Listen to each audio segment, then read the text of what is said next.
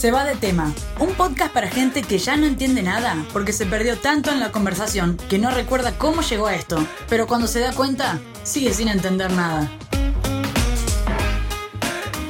Bueno, ¿almuerzo o cena? Cena, cena, siempre es lo más importante. Normalmente cuando, cuando una se da los gustos se los da en la cena. Es cierto. ¿O no? Sí, sí. Sí.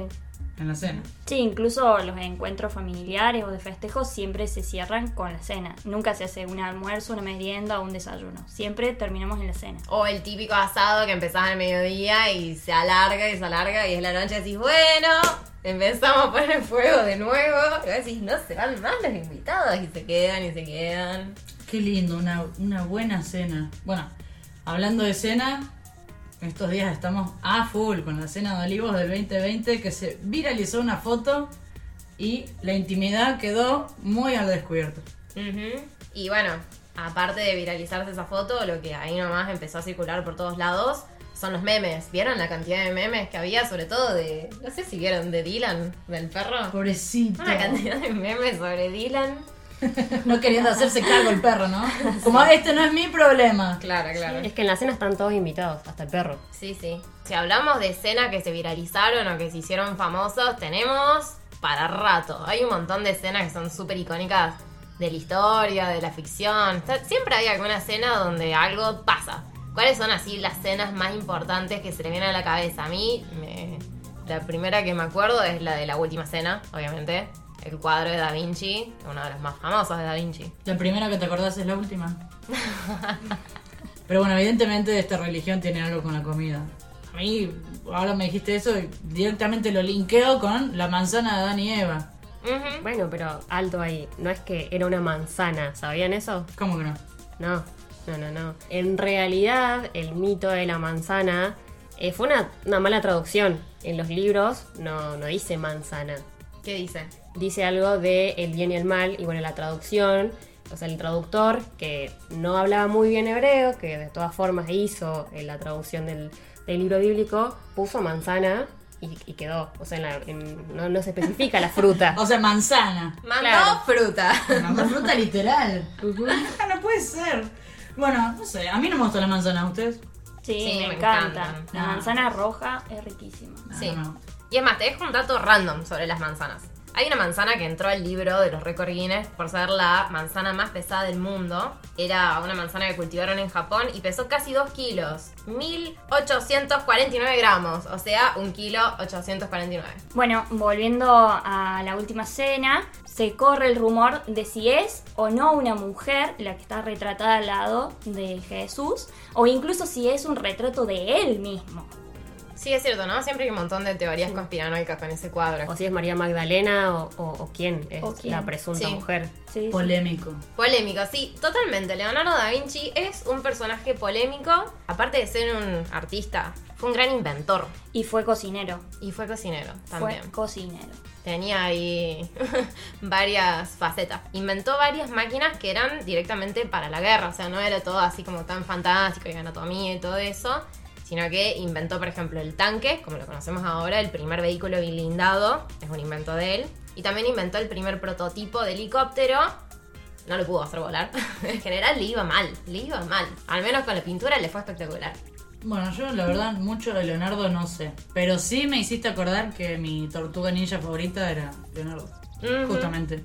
Y me encantaba ver las tortugas ninja. Pero lo que más me gustaba, igual que a ellos obviamente, era cuando comían pizza. Tenía una pinta esa pizza de dibujito. Yo quería comer esa. Mmm, this is delicious, Donatello. Bueno, en realidad todas las pelis de dibujitos tenían esas escenas súper emblemáticas que decían me quiero meter en el tele a saborear todo lo que tenían en esas mesas. La verdad no sé que- si se acuerdan la de la Bella y la Bestia. Sí. hermoso. divina. Hermoso todo el musical, que en realidad Bella en ningún momento se ve que prueba ni siquiera un bocado de todo lo que le sirve. O sea, como la de Mirta Legrand, ¿viste? Los invitados que van y no prueban bocado. Sí, sí, o que les Mirta les hacen una preguntita y se quedan Sí. ahí como ¿Qué hago? ¿Me mando el bocadito o no?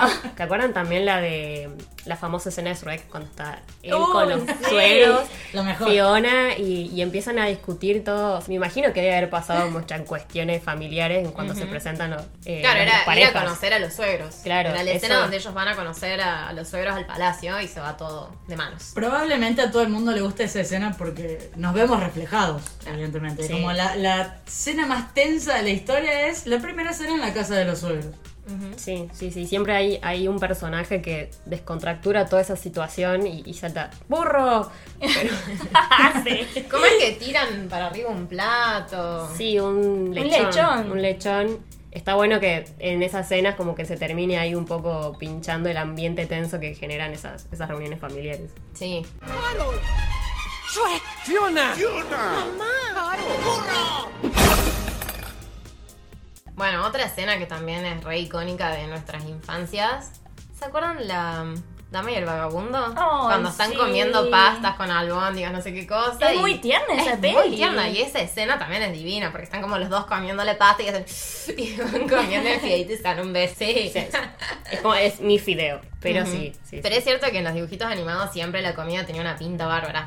Vieron tipo, no sé, Tommy Jerry. Todas las comidas que tenían los pollos y todo eso Sí. era como, qué rico, yo quiero comer Los como pedazos de Tommy Jerry". queso. Los jamones enteros, siempre había jamones enteros. Estamos hablando de que en las películas dibujitos la comida se ve muy rica, pero bueno, en las películas que están filmadas en la vida real también, sobre todo las que tienen que ver con cenas de lujo, no sé, me acuerdo por ejemplo las, las escenas del, de Titanic cuando están cenando, pues, puro lujo, puro lujo, es como, por Dios, ¿qué estaban comiendo ahí? Me encantaría saber qué estaban comiendo en el Titanic. Bueno, de hecho sí se puede saber lo que estaban comiendo en el Titanic. El menú que tenían estaba súper dividido, ¿no? Es como que depende en qué clase estabas, si estabas en clase turista, si Claro. estabas en, en las más acomodadas, era diferente los platos que tenías, pero estaba publicado en internet el menú y en la última cena... en ese momento estaba publicado, no, no, ahora está publicado en internet descargaban un QR. Más o menos. Y era una escena de 10 pasos, pero no eran 10 pasos como podemos conocerlos ahora que tenían mucha verdurita, así como alguna cosa más gourmet y pequeñita. Eran todos platos tipo pata de cordero, salmón hervido, almejas con no sé qué. Se dieron un panzazo bárbaro. Bueno, me parece que es una buena manera de tener una última cena. Y literal la última cena. Sí. Y bueno, y hablando de películas y escenas también, por ahí me pongo a pensar que las cenas navideñas también son para muchos la última cena, porque por ahí siempre suele armarse el quilombito de, de, no sé, de medianoche, que llega alguien que no estaba invitado, Quería que la Navidad fuera como antes, pero olvídenlo. Odio la Navidad. Los odio a ustedes. que no, llega... no, no. ¿Cómo kilómetro de medianoche? El kilómetro tiene que empezar después. Tipo, hasta la medianoche tratemos de comer, eh, Papá Noel. Claro, Sí. brindamos, nos queremos todos, Pero para- familiar y después nos desconocemos. Para el brindis está todo tenso, porque si llegó alguien que no estaba invitado, o el tío Rogelio que no habla hace 20 años, ya para el brindis estás como mirándolo ahí, salud. Sí. Bueno, me hiciste pensar cómo se puede descontracturar un momento así, cantando, ¿no? Como hacen los gringos en todas las películas. Tipo, tiremos una canción ahora en la mesa, a ver qué. Ah, puede ser como la boda de mi mejor amigo. En esa escena estaba pensando, justamente. eh, cuando empiezan a cantar como locos la canción de Aretha Franklin. Ah, I say sí. a little prayer for you. Y están todos como. Forever and ever, you stay. Digo, bueno, se va todo al carajo, pero me encanta cómo, cómo descomprimen lo- los gringos, ¿no? Directamente. Bueno, armemos algo musical en el restaurante, total.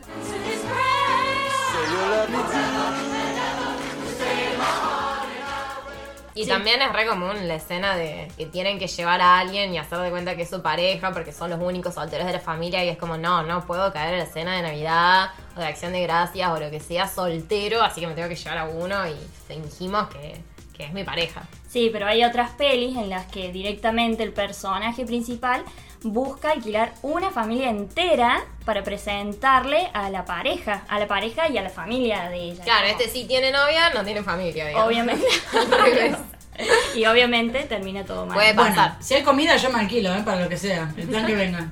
Bueno, y los bolonqui en general siempre se arman en la cena, pero también porque no te invitan. Ujú.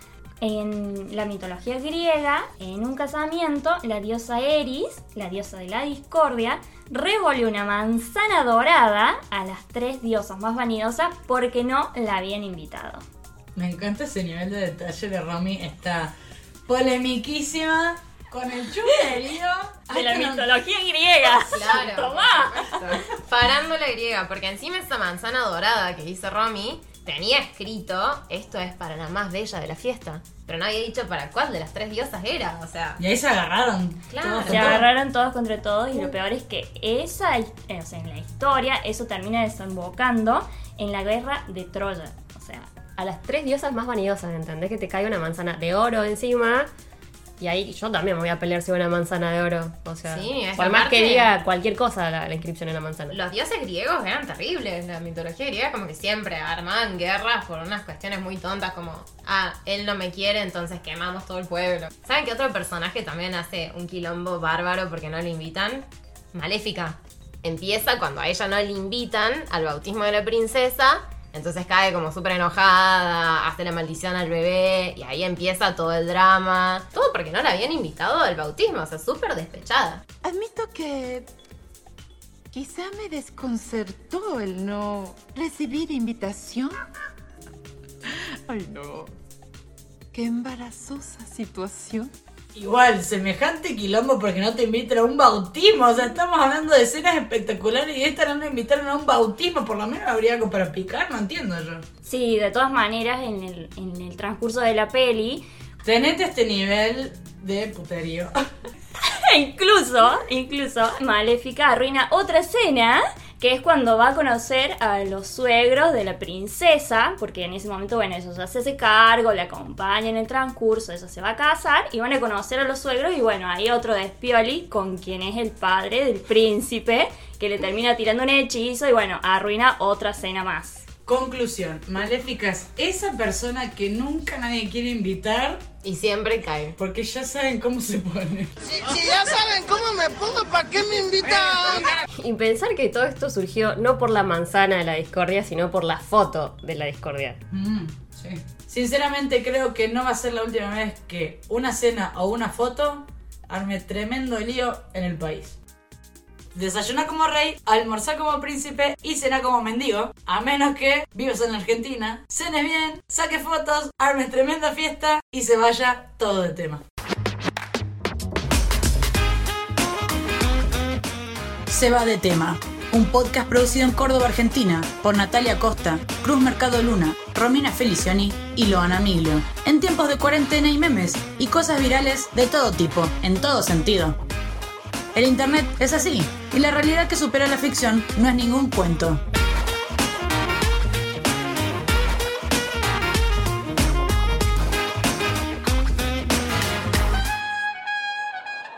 Che, ¿en qué estábamos?